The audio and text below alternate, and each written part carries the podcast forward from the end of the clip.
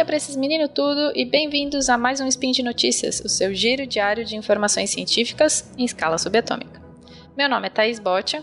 A imunoglobulinazinha do SciCast. E hoje eu não tô com a língua travada, eu consegui falar imunoglobulina.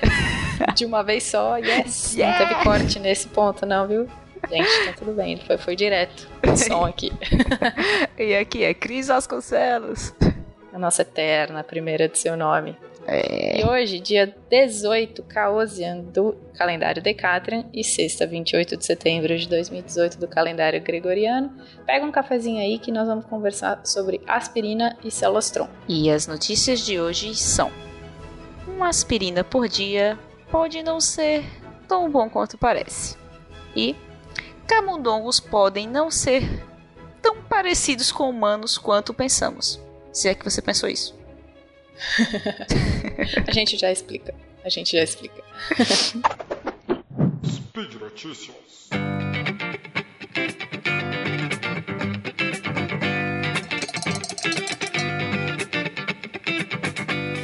Na nossa notícia 1, uma aspirina por dia não pode não ser tão bom quanto parece.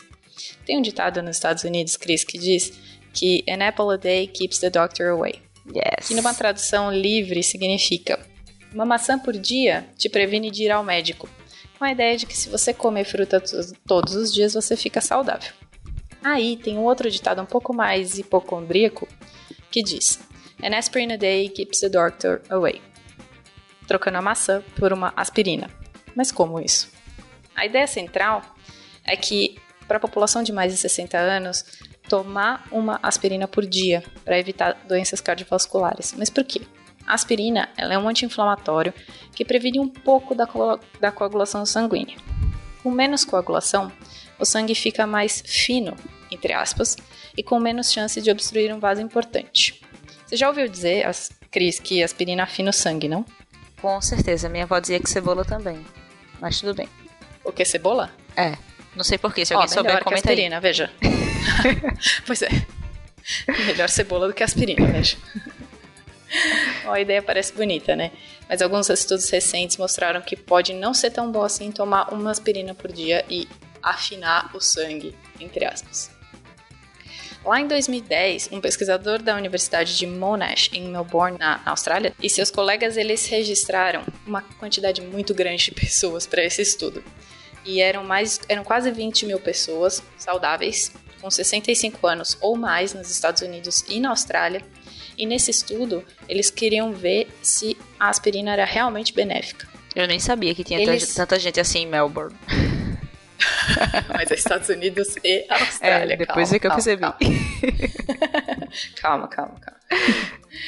Esses pesquisadores, eles é, separaram os grupos aleatoriamente entre esses quase 20 mil pessoas em um grupo que tomou aspirina todos os dias, em baixas doses, e outra metade para tomar um placebo tá? Mais de cinco anos depois, eles descobriram que, comparando esses dois grupos, o que tomou aspirina e o que tomou placebo, as pessoas que tomaram aspirina todos os dias tinham uma probabilidade significantemente maior de ter uma hemorragia grave, dado esse efeito dela de é, mexer com a coagulação do sangue, e também é, morreram mais de câncer.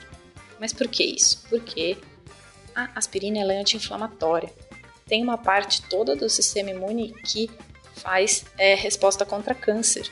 Então, se você inibe essa resposta, você inibe a resposta contra câncer também. Ainda, esse grupo que tomou aspirina também teve uma taxa, pasmem, similar de doenças cardiovasculares comparando com as pessoas que tomaram placebo. Ou seja, tenso.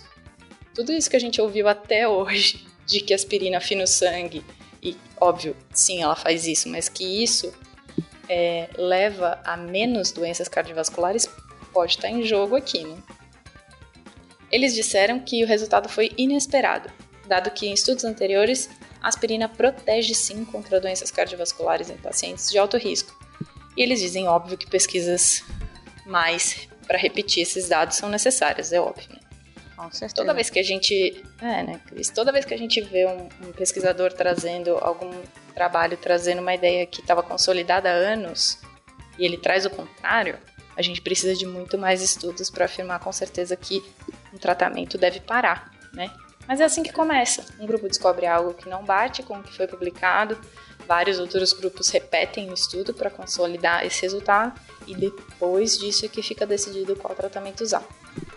Exato, lembrando que quem está ouvindo esse spin e existe uma grande possibilidade de morar no Brasil, aqui não é tão recomendado por causa dos nossos casos de dengue. Então, ah, aspirina é, não é uma coisa usada assim no Brasil. Não, não é, não é recomendado para todo mundo, porque a, a dengue hemorrágica só vai piorar se você tomar uma aspirina. Então, todas aquelas propagandas de anti-inflamatório, e eles falam que pode ou não pode ser usado em caso de dengue é por causa disso, porque a dengue ela tem uma fase hemorrágica, ela tem um tipo hemorrágico. Então, se você toma um anti-inflamatório que induz algum tipo, aumenta a chance de você ter hemorragia, só piora a situação no caso da dengue. É, mas vamos para a segunda notícia, Thaís? Bora. Camundongos podem não ser tão parecidos com humanos quanto pensamos, ou pelo menos quantos pesquisadores pensavam, porque eu acho que pessoas que não trabalham com a ciência não achavam humanos e camundongos. Não é um pensamento recorrente. É. então, Thaís, os camundongos eles são usados em milhares de estudos in vitro como modelos para estudar os sistemas humanos, certo? Uhum. Isso como sistema imune, cardiovascular, fisiológico e também como modelos de doenças humanas. Estudando como os sistemas funcionam, conseguimos entender a formação das doenças e até criar drogas e tratamentos. A proximidade dos camundongos com o ser humano é que faz com que eles sejam um bom modelo de estudo, queira você acredite ou não. Mas é.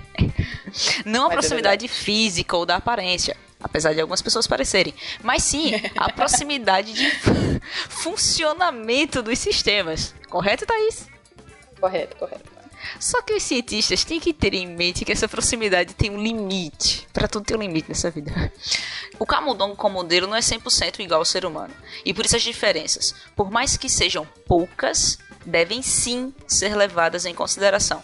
Um exemplo é o da nossa segunda notícia, que fala sobre como as células tronco de camundongos podem ter comportamentos diferentes das de humanos.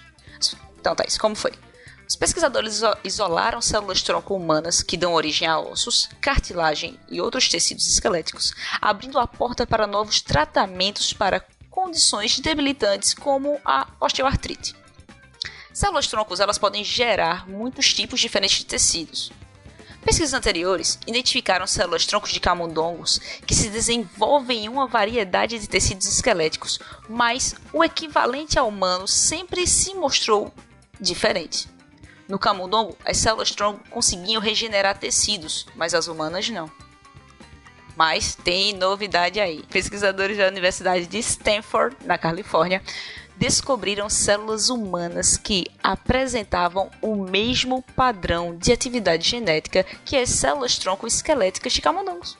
O próximo passo foi transferir essas células para os camundongos, para ver se as células humanas tinham o mesmo comportamento. E Thaís? Sim. Oh.